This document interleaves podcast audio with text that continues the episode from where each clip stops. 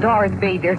Solo tú pudiste atreverte. El Senado Imperial no te lo perdonará. Cuando sepan que atacaste una nave diplomática... Por favor, Alteza, no hay por qué fingir. No iba en misión de paz. Esta nave ha recibido transmisiones de los espías rebeldes. Quiero saber dónde están los planos que le enviaron. No sé de qué me estás hablando. Soy miembro del Senado Imperial y voy en misión diplomática a Alderán. Usted es parte de la Alianza Rebelde y una traidora. Llévenselo.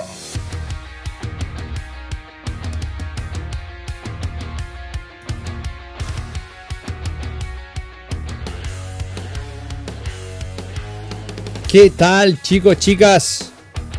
Se mueren. Se me acaba de borrar todo el podcast que hice. Estaba a punto de cerrarlo y no sé qué pasó. Y se me borró todo. Ay, tuve que hacer un poquito de Wim Hof para no, no mandar toda la mierda y, y calentarme. Un poquito de respiraciones. Y bueno. Así es la vida, chicos. Eh, de repente uno tiene todo planificado, uno dice ya esto va a salir así y no, viene el computador de la nada, ¡pup! te borra todo lo que hiciste, no puedes recuperarlo. Chao. Bueno, estaba hablando de la rodilla. Puta, me mandé un... Me carga porque me, me- de- me mandé un, un speech anatómico de la rodilla que no voy a poder volver a hacer. No, yo sé que no, weón. No, no, no, no sale de nuevo. Es como cuando uno saca un solo en batería y eh, está ahí en el público, sacaste el solo y dices, weón, ¿cómo chucha la hice? ¡Ah! Ya. Bienvenidos, bienvenidas, chicos, chicas. Parto por segunda vez esta. Parto por segunda vez este podcast, eh, siempre en movimiento. Bienvenidos. En pocas palabras, la rodilla. Ya tengo la voz hecha mierda gracias a que grabé nuevamente, o sea, anteriormente casi todo el podcast. Si me pasa de nuevo, espero. No, no, por favor, que no pase de nuevo. Ya, no, no. Ya. Bien. Eh, muchas gracias a todos los que han podido estar conmigo apoyándome. Eh, es impresionante cómo ha crecido este podcast. Eh, les voy a pedir un siguiente favor a todos los que nos están escuchando. Si es que me han seguido, como algunos, algunas personas que yo creo que tienen un problema mental, que me han escuchado con todo seguido, me han dicho que han estado tres horas escuchándome seguido. Yo creo que hay que tener un problema mental para poder escucharme a mí, eh, para aguantarme a mí. Pero te agradezco, te agradezco. eh, eh, digo problema mental, que, no se malentienda, es una broma, ¿ya? Pero gracias por eso. Y además de compartir, por favor, los que ya son fieles a este podcast, danle seguir en Spotify, por favor, porque esas son métricas importantes para mí, como estoy estudiando marketing, entendiendo cómo se mueven estas cosas, este mundo nuevo para mí.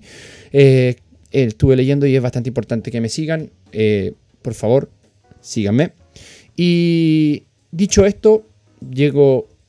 ah, Son 20 de agosto a las 11.15. Lo dije eso a las 10. Imagínate. No importa. Estoy tomando un cafecito que ya está helado. Producto de que grabé antes. Sigue estando muy rico, no hay problema. Pero hay que agradecer, bueno, en verdad. Antes yo me calentaba y mandaba toda la cresta. No, en verdad hay que agradecer porque hay poco, hay poco tiempo. Tenemos poco tiempo nosotros. Y el pensamiento con el que partí abriendo esto eh, anteriormente. ¡Ah! Ya, el pensamiento con el que partí abriendo esto fue el siguiente. Chicos, chicas, yo no te estoy educando con esto. Sinceramente. Yo te estoy dando a conocer ciertas cosas. Porque creo que el proceso educativo viene de la mano de la energía. Energía que tiene que ser gastada por ustedes. Ustedes son los que tienen el deber de educarse. Yo estoy mostrando esto a través del podcast, a través de YouTube, a través de Instagram. Eh, pero no estoy, sinceramente, yo soy súper humilde en ese sentido. Yo no estoy educando a la yo no, yo no te estoy educando, te estoy mostrando. El que se educa es uno, a este nivel, ¿cierto? A nivel de profesional. Quizás los alumnos del diplomado o las mentorías puede ser que llegue a un nivel educacional, ¿ya? Pero la energía la tienes que dar tú, ahora estás conociendo. Lo que vamos a hablar hoy día de la rodilla, tú lo vas a conocer. Pero no es algo que, que yo diga, no, te estoy educando, yo soy un educador. No, no, no, para nada. Me gusta compartir conocimiento, por eso tú vas a conocer, no vas a educarte con esto. Eso lo quiero dejar súper claro, ¿ya? Por eso este no es un material, si quieren citarlo lo pueden citar, pero no es un material de revisión y, cosas así, es simplemente un material para que la gente conozca distintas cosas y sobre todo conozca mi punto de vista, ¿ya?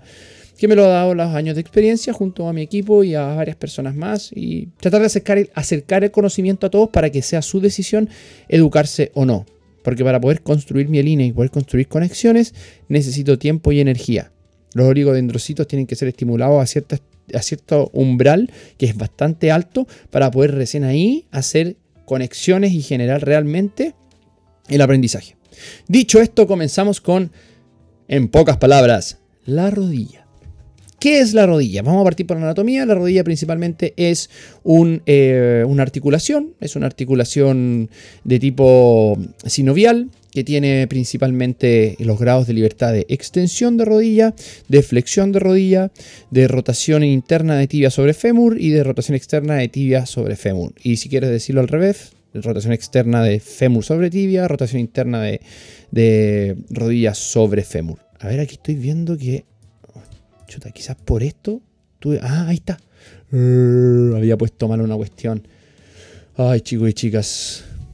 Ya, sigamos. Entonces tenemos esa, articulación y anatómicamente está compuesta por el fémur y la tibia, por dos cóndilos y dos platillos tibiales. Además hay un hueso sesamoidio que es la patela, antes llamada la rótula.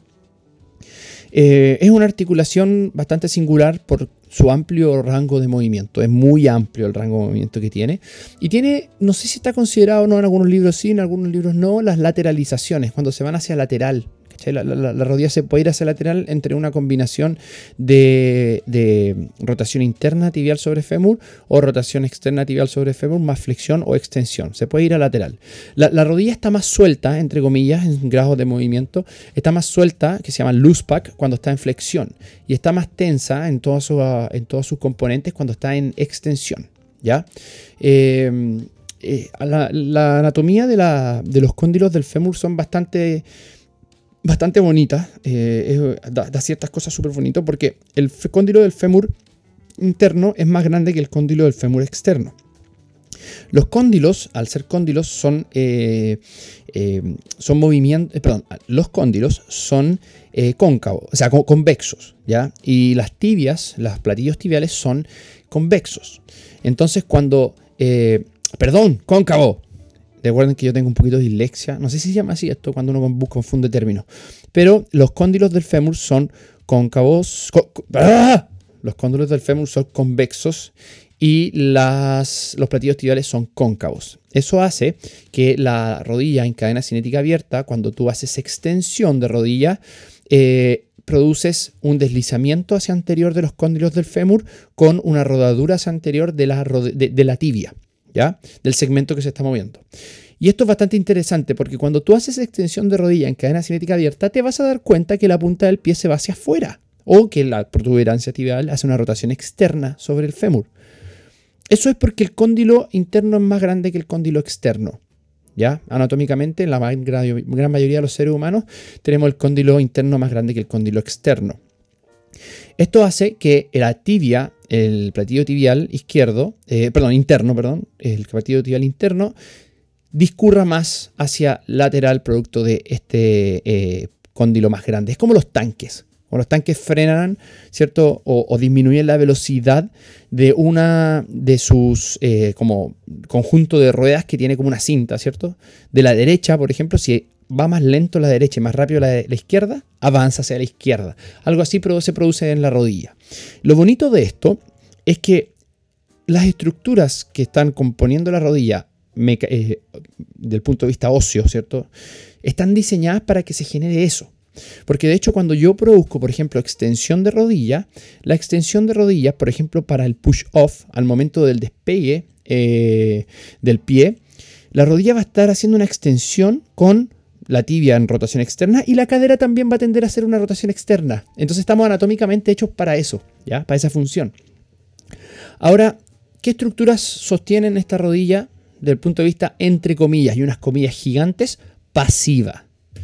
La cápsula articular, eh, hay un ligamento bastante tradicional, es el, bastante conocido, el ligamento cruzado anterior, ligamento cruzado posterior, eh, los ligamentos colaterales, el medial y el lateral, y también hay un ligamento o tendón, depende cómo lo veas funcionalmente, o también del punto de vista histológico, eh, que es el tendón rotuliano o tendón patelar o tendón del cuádriceps, que se inserta la protuberancia tibial y pasa por adelante, teniendo una estructura maravillosa que es la patela o rótula anteriormente llamada, eh, que lo que hace es, con su altura, con varios centímetros de altura, eh, no, no varios en verdad, depende de, lo grande que tengas tú tu patela, genera un aumento en el brazo de palanca de la acción del tendón del, del cuádriceps sobre la tibia para eh, poner en mayor ventaja mecánica eh, los momentos de extensión de rodilla. ¿Ya? En verdad, todos los movimientos de la rodilla. Entonces, para eso está. Esos son pequeños minutitos de anatomía de la rodilla. Eh, es súper importante tomar en cuenta que, el punto de vista también anatómico, la, rodilla es una articulación bastante singular porque por su anatomía se puede deducir bastante su función. Función, por ejemplo, y ahora vamos a función de absorción de energía y producción de energía. Si nos vamos a la absorción de energía, tiene eh, elementos como los meniscos, tiene elementos como eh, los músculos biarticulares, que vamos a hablar ahora, bastante importantes, que van a absorber energía. Los meniscos no, pueden llamarse quizás amortiguadores, pero si los meniscos están amortiguando, quiere decir que los músculos y tu patrón motor no está generando lo necesario para evitar esa amortiguación. Los meniscos son como el caso de emergencia, ¿cachai? Para amortiguaciones mínimas, pero están ahí para amortiguar.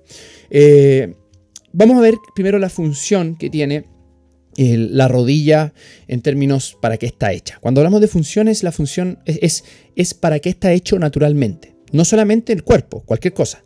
Un sacacorcho está hecho naturalmente para rotarlo sobre un corcho y después se hace algún tipo de palanca para sacarlo. Pero te imaginas tratar con un sacacorcho de eh, a ver, ¿qué podríamos? De, peinarte. Tratar de peinarte con un sacacorcho es como estúpido, ¿cierto? No está hecho para eso. Bien, entonces, bajo esa misma mirada, ¿la rodilla está hecha para hacer un pistol squat? No, no está hecha para hacer un pistol No es su función. ¿Puede hacer un pistol squat? Sí, claro que sí. ¿Se puede? Sí. ¿Recomiendo a todas las personas que hagan pistol squat? No. ¿Recomiendo a una persona que hace CrossFit que haga pistol squat? Claro que sí, porque es parte del repertorio motor que tiene que tener. Pero hay que advertirle que esa rodilla no está hecha para eso. Es como con un sacacorcho tratar de peinarte. ¿Te puedes peinar? Sí. Y puede ser que alguien sea súper hábil peinándose con un sacacorcho. Pero lógicamente no es la función natural para la que está hecha. ¿Estamos hechos para hacer ese tipo de movimientos? No. A ese tipo de volumen, no. ¿Ya? ¿Pero podemos hacerlo? Sí. Como por ejemplo, estamos hechos para estar parados a las manos, el, el handstand, eh, o estar parados sobre las manos, que es tan popular, ¿cierto? No, no, no. En la genética, no, no, no, no, no, no, no, señor. No, no, no, no, no. ¿Podemos hacerlo? Sí. ¿Es bonito? Sí. ¿Tiene ventajas sobre otra persona? Puede ser. Puede que sí, puede que no. Entonces, lo importante es entender para qué estamos hechos. Y la rodilla está hecha para correr, para saltar, para cambiar de dirección, para agacharnos, para, movernos en el suelo, para defendernos. Es súper importante la rodilla para defendernos. Un rodillazo eh, muy. Es una estructura bastante sensible en algunos puntos, pero también en otros puntos bastante insensible y sirve mucho para poder generar golpes hacia frontal. ¿Ya? Muy bueno en el, en el jiu-jitsu, o sea, en el kickboxing, para poder generar ese, esos, perdón, kickboxing, no se pega rodillas en kickboxing, en Muay Thai. Muy bueno, muy bueno, los rodillazos duelen harto, especialmente las rodillas y pegándolo hacia arriba. Bueno, duele caleta. Así que Sirve para muchas cosas la rodilla, pero principalmente para movimientos de locomoción y eh, durante estos movimientos de locomoción es una estructura que va a absorber y transferir energías. No tanto producir, si bien si va a producir energía en algún punto, no es la estructura encargada de producción de energía. ¿Quién produce la energía? Todo el cuerpo. Todo el cuerpo produce energía, no solamente la rodilla. ¿ya? hay estructuras especializadas para producción de energía y la rodilla es una estructura especializada para transferir esa energía hacia el suelo. ¿Cómo te lo demuestro? Te lo demuestro con los músculos biarticulares. La rodilla es una de las estructuras que cruzan más, o sea, no sé si es la que más, quizás alguien me puede responder ahí, pero eh, la rodilla es una de las estructuras que tiene, que tiene muchos, ¿no? Que no es la que tiene más, porque no lo sé, pero tiene muchos músculos biarticulares que lo cruzan. Por ejemplo, el recto anterior, por ejemplo, los isquiotibiales, por ejemplo, el sartorio, son, por ejemplo, el gastrocnemio, son músculos que no solamente tienen acción en la rodilla, sino que además tienen acción en otras estructuras, superior e inferior. Eso quiere decir, cuando se mueve un grado la cadera, algo va a pasar con la rodilla. Cuando se mueve un grado la pelvis, algo va a pasar con la cadera. Porque, por ejemplo, el recto anterior se inserta en la pelvis, cruza la, cadera y se inserta en la protuberancia tibial a través del eh, tendón de la rótula, de, la, de la patela. Por lo tanto, algo va a generar. Si se mueve la pelvis, algo genera en la rodilla. Entonces vamos a transferir energía. Si sabemos que, por ejemplo, los músculos más fuertes están en nuestro pilar, están más en el centro, esos mismos músculos van a producir esa energía y se va a transferir esa energía hacia dónde? se va a transferir esa energía hacia abajo o hacia arriba, dependiendo de lo que yo estoy haciendo. Y la rodilla tiene la función de transferir esa energía, no absorberla y disiparla. Si se absorbe y se disipa, se disipa como calor y si se absorbe, se absorbe en los meniscos. Listo, ahí tiene un gran problema porque hay tanto problema de menisco. Porque hay poco movimiento en donde las partes que se tienen que mover y hay poco estabilidad en las partes que se tienen que estabilizar. Denme un segundo que voy a poner guardar para que esto por favor quede guardado y no me pase lo mismo de antes. Estoy, traumado, en serio. Estaba a punto de cerrar el otro capítulo. Dame un segundo. Chivo. Guardar. Va a haber un pequeño corte. Dos segundos. Bien, ahí guardé. Ya, sí. Sí, está bien. Guardé. No hay problema. Bien. Voy a guardar de nuevo por si acá. Ah, no. Está guardado. Bien. Entonces, Transferencia de energía, pues chicos y chicas. Durante la carrera se transfiere la energía de, superior a inferior y al revés, al momento de contacto con, contra el suelo, al apoyar el pie contra el suelo, se transfiere energía del suelo hacia arriba. Así que es súper importante la rodilla. Transferencia energética. También, por ejemplo, en funciones de bipedestación es súper importante. Uno de los grados más importantes de libertad que tiene la rodilla es la extensión. Por eso es una persona que no tiene extensión, es súper importante tratar de tener la extensión para poder estar en bipedestación tranquilo, ahorrando energía. Por eso el bloqueo en la extensión es importante para poder bloquear y ahorrar energía. La, la cadera, o sea, la, rodilla es una articulación que produce eh, bastante, perdón, que, sí, produce bastante controversia porque las personas empiezan a enfocar solamente en la rodilla, en los grados de extensión, pero, pero no, no la contextualizan. ¿Quién está arriba de la rodilla? La cadera. ¿Quién está abajo de la rodilla? Complejo tobillo-pie. Entonces es una articulación que tiene bastantes grados de libertad, pero que tienen que ser controlados. Tienen que ser controlados. ¿Cómo vamos a controlar todos esos grados de libertad? Es lo que vamos a ver un pelito más adelante. Entonces, entendiendo para qué está hecha la rodilla, para saltar, para correr, para cambiar de dirección, ojo, que después vamos a ver algo con la, con una denominación absurda y bien sensibilizadora sobre la rodilla, vamos a ver los requerimientos que necesita la rodilla. Ya sabemos que requiere moverse, sí, y por naturaleza la rodilla se mueve mucho. Ya, mucho en flexión y mucho en extensión. O de flexión a extensión. La verdad es que si tomamos la posición anatómica, que es un invento de un ser humano, tiene pocos grados de extensión. Tiene más de flexión. Pero desde flexión a extensión hay muchos grados. Hay un gran ángulo. ¿Vale? Entonces, esta rodilla va a transferir energía a través de los músculos biarticulares y para eso necesita estar estable. Por lo tanto, necesitamos saber cuáles son los requerimientos de la rodilla. La rodilla requiere estar estable en las posiciones que necesita estar. ¿Y de quién depende eso? Depende del sinnúmero de articulaciones que hay abajo. hay muchas articulaciones abajo de la rodilla, caudalmente hablando tobillo y pie. Muchas articulaciones que si tú ves, por ejemplo, una pronación del pie, va a haber algo hacia arriba en la rodilla. Si tú ves una eversión del pie, va a pasar algo en la rodilla. Si tú ves una pronación del pie, va a pasar algo en la rodilla y va a pasar algo en la cadera. La cadera controla la rodilla y el pie controla la rodilla. Por eso, el mito que se creó en 1977, cuando estaba eh, un doctor junto, un cirujano, eh, junto con un, kinesiólogo eh, y un preparador físico, estaban los tres viendo ahí un cadáver y, entendiendo cuál era la función de los distintos vastos, determinaron que el vasto medial oblicuo, ahí movieron el vasto medial oblicuo y dijeron, oh, si yo contraigo esto hacia la dirección de las fibras, va a producir una estabilidad de la patela y de la rodilla. No, esa historia es mentira, weón. Esa historia es mentira, tan mentira como el mito del, vasto medial oblicuo. Aquí voy a hacer un disclaimer. Este podcast y el podcast que, y todas mis publicaciones son para expresar mi pensamiento eh, basado en ciencia, basado en ciencia de verdad, no en paper hechos por una universidad, por un conjunto de alumnos que tampoco sabe tanto como para poder entender la ciencia.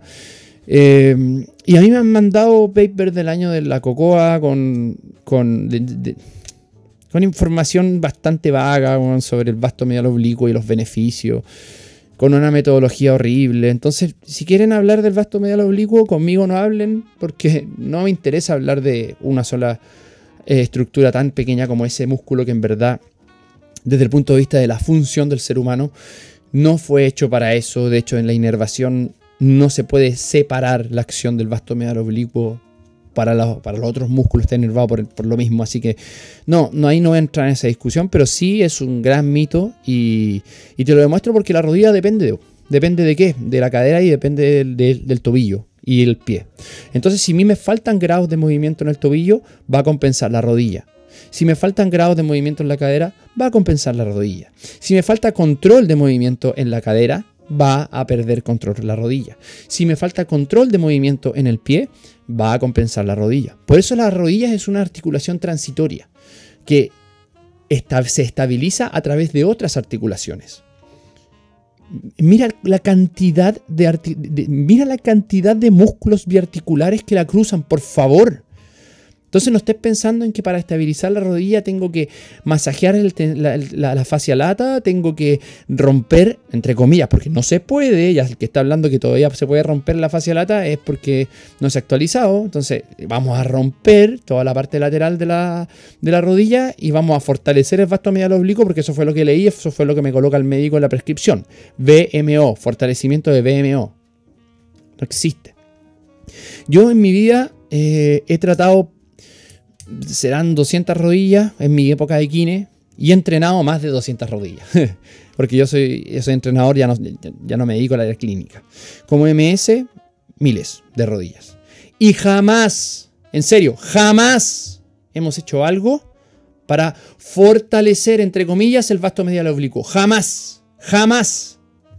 Ey, no me estoy pisando ni esperando los talones. Jamás lo he hecho. Ey, si yo te traté alguna vez a ti, a ti, y te hice el vasto medial oblicuo un trabajo especial, dímelo por favor, porque jamás lo he hecho, jamás. Si subí arriba, arriba de un bozo, gente, eso lo admito, la mano arriba al tiro, cuando era un novato que no entendían ciertas cosas, sí subí arriba al bozo y caí en la moda del bozo, sí, lo hice. Pueden ver fotos incluso de pacientes que le hice esa, esa, esa estupidez en ese momento. No le hice daño, afortunadamente, porque no le iba a pasar daño, pero perdí tiempo. Pero hablar del vasto medial oblicuo jamás, jamás, jamás, jamás. Luego, tenemos, entendiendo que la rodilla requiere estabilidad, producto de la movilidad y además el control de la pelvis y la cadera, más la movilidad y el control de la del, del pie y el tobillo, vamos a entender muchas cosas. Vamos a entender que la rodilla muchas veces sufre porque no tiene la estabilidad necesaria.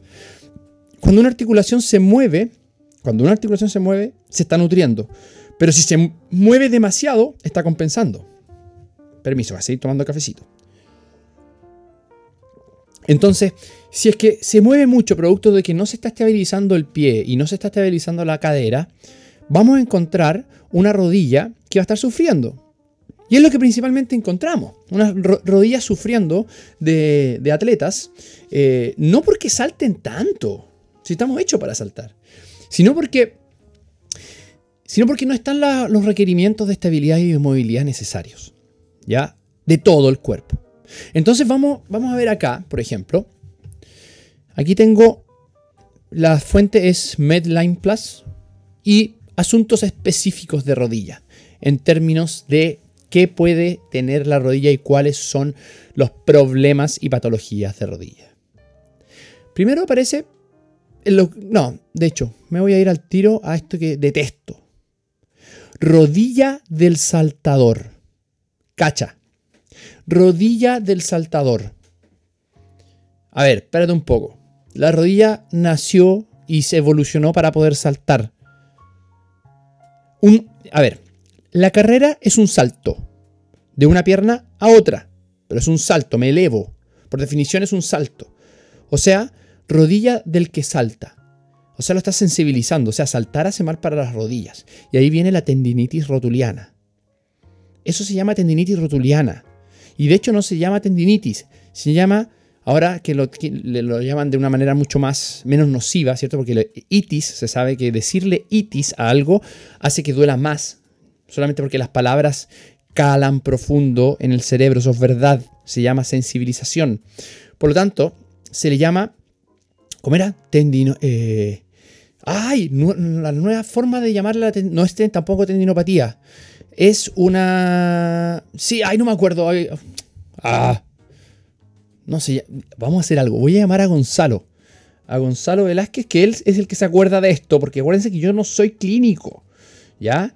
Yo soy, yo soy dedicado al área de, eh, de performance. Eh, aquí está Gonzalo Velázquez, lo voy a llamar. Eh, no le voy a decir que estoy en el podcast. A ver qué dice. Lo voy a poner en altavoz. Voy a ver si se escucha. Lo voy a poner aquí en el micrófono. Generalmente no me contesta, porque Gonzalo no, él, no, no, contesta el celular, es exquisito. Vamos a ver si me contesta por acá. ¿Gonza? Oye, una consulta. ¿Estás ocupado? ¡Oh, no! Está ahí en el podcast, te estoy grabando. no importa. Eso ahí, ahí, le voy a poner un pito. No importa. Oye, escúchame. ¿Está ahí o no? Sí. Ya. ¿Cómo se llama ahora eh, por ejemplo, eh, decirle tendinitis a algo es incorrecto o está, es muy sensibilizador, ¿cierto? Pero también decirle tendinopatía está, está incorrecto por algo, no me acuerdo qué era. Pero ¿cómo se le llama ahora cuando hay un problema en, los tendones? O sea, se le llama tendinopatía y lo que, lo que pasa es que hay procesos degenerativos dentro del tendón. ¿Ya? Y, y procesos Ah, es que tiene tres estadios la degeneración del tendón. No me acuerdo ahora de los nombres exactos, pero tiene tres estadios de degeneración. Perfecto. Entonces hay, hay, hay, hay un primer estadio que tiene que tiene una, una regeneración y hay estadios que hasta el momento se ha descubierto que pareciera ser que no se puede regenerar de ese estadio. Ah, ya, pero sí se puede estar sin dolor en ese estadio. Ah, ya. Que yo había visto que no se le decía tendinopatía, tenía otro nombre, más, más rebuscado todavía. No, no, tendinopatía. Yo no, no he visto otra cosa de repente. No, no, tendinopatía nomás. Ya, perfecto. Entonces, tendinopatía. Porque aquí estoy viendo, estoy justo hablando de la rodilla, porque estamos en pocas palabras hablando de la rodilla, y eh, coloco em, eh, las, típicas lesiones de rodilla y me aparece la rodilla del saltador. O sea, y más encima, entre comillas, como tendinitis rotuliana. O sea, estamos sensibilizando a los que saltan y los que saltan le estamos diciendo que tiene una tendinitis, sensibilizando, sensibilizando, sensibilizando. Sí, o sea, eso es lo que siempre hablamos, que las redes al final lo que buscan, uno se mete, lo primero que te aparece cuando uno pone algo es ad, es decir, es algo pagado para venderte algo, no es para que te mejores. Ya, eso. Ya, gracias, Chalo, eres mi primer invitado en el podcast y voy a ponerle un pito ahí a lo que dijiste al principio. ¿Ya? Nos vemos. Chao.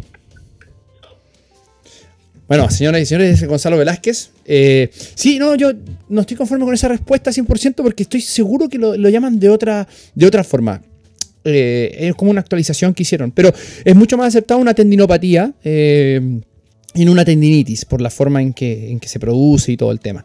lo importante es que están sensibilizando, o sea, le están diciendo a la rodilla que no debería saltar. También están, por ejemplo, eh, patologías como el corte de, o la lesión del ligamento cruzado anterior, esguinces del ligamento cruzado posterior, y va a depender todo de la función que esté generando. Hay un montón de patologías, pero en todas las patologías de la rodilla, lo más importante es entender cómo puedo prevenir que vuelva a pasar y cómo puedo prevenir que a una persona le pase eso. La verdad es que es bastante difícil, como la metáfora que he hecho del prevencionista de riesgo. El prevencionista de riesgo no te va a prevenir el terremoto, pero el prevencionista de riesgo sí te va a hacer que ese edificio, en vez de caerse, por lo menos se fracture, pero no se caiga. Nosotros es lo mismo. Eh, como prevencionistas de movimiento, nosotros tenemos que prevenir que esa rodilla se de un 15 grado 2, por lo menos sea un 15 grado 1. ¿Cierto? Que tenga la capacidad el cuerpo de entrar y salir a los patrones. Para eso necesita estabilidad. ¿Por dónde? Por arriba, por la cadera, y por abajo, por el pie y el tobillo. Entonces, eh, ¿cómo voy a entrenar nosotros una, una, rodilla? Mira, lo más importante, si te duele la rodilla y quieres entrenarla, ándate a trotar en arena. No, mentira. Mentira. Yo sé que si estás tomando un cafecito, escupiste en este momento, porque lo estoy diciendo yo y dices, ¿cómo Marcelo está diciendo eso? No, trotar en arena no ayuda a que disminuya el dolor en rodilla. Eso es un mito. Un mito que puede decir una persona con delantal blanco y por eso tiene más potestad frente a lo que está diciendo. Pero no, no. Hay un, hay un problema mayor. La solución no es trotar en arena. Bien. ¿Cómo podemos entrenar a la rodilla? Sometiéndola a. Requerimientos mínimos de estabilidad producto de la movilidad mínima y estabilidad de la pelvis que tenga que tener por arriba y el tobillo y pie que pueda tener por abajo estabilidad y movilidad.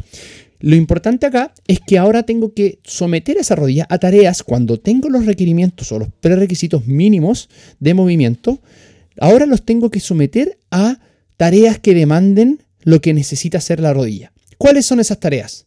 Agacharse, pararse, correr, saltar, defenderse, cambiar de dirección, hacer tareas humanas. Entonces el problema de la persona que ya tiene la rodilla con, por ejemplo, una artrosis de rodilla, una artoplastía de rodilla. Entrenó a una señora muy, muy buena onda con artoplastía de rodilla bilateral. ¿Y qué hace ella? Salta, corre. ¿Cuánto tiempo lleva con nosotros? Siete años. No, no, perdón, cinco años con nosotros. Y así con muchas otras personas. Artrosis, con diagnosticadas de rodillas del saltador, que es el diagnóstico más estúpido que conozco. No entiendo por qué les coloco. No es porque salta, es porque está la persona con. no tiene los prerequisitos mínimos para poder tener esto. Ya está demostrado en la ciencia miles y miles de saltadores que no tienen tendinopatía rotuliana. Si saltáramos, si tuviéramos todos tendinitis, rotuliana, no habríamos evolucionado para saltar. Punto. Déjate mandar ese diagnóstico. Chao. Y los kinesiólogos también dejemos de, creerle a ese diagnóstico, eduquemos que ese diagnóstico es una estupidez, es una sensibilización tremenda. Pero bueno, esa es la idea entonces. En este, en pocas palabras, ya son 30 minutos, la idea es que no sea tan largo. Eso es la rodilla y, y, hacia, y hacia allá deberíamos apuntar. Deberíamos apuntar hacia entrenarla para lo que se creó, para correr, saltar, caminar, cambiar de dirección, agacharse, moverse en el suelo, para todo eso. Si no se puede, hay que encontrar las herramientas para que la persona pueda, o por lo menos adaptarlo para que la persona pueda. Espero le haya gustado este capítulo, incluso con la intervención ahí de Gonzalo, que ahora me hizo ponerle un poquito porque dijo un garabato por ahí. Pero bueno, muchas gracias. Muchas gracias por todo. Recuerden, si les gustó este capítulo, compártalo y además, porfa, los que están siguiendo este podcast más seguido, colóquenle seguir, por favor. Y, ay, se grabó todo y no se perdió la información. Hermoso. Eso fue rodilla en pocas palabras.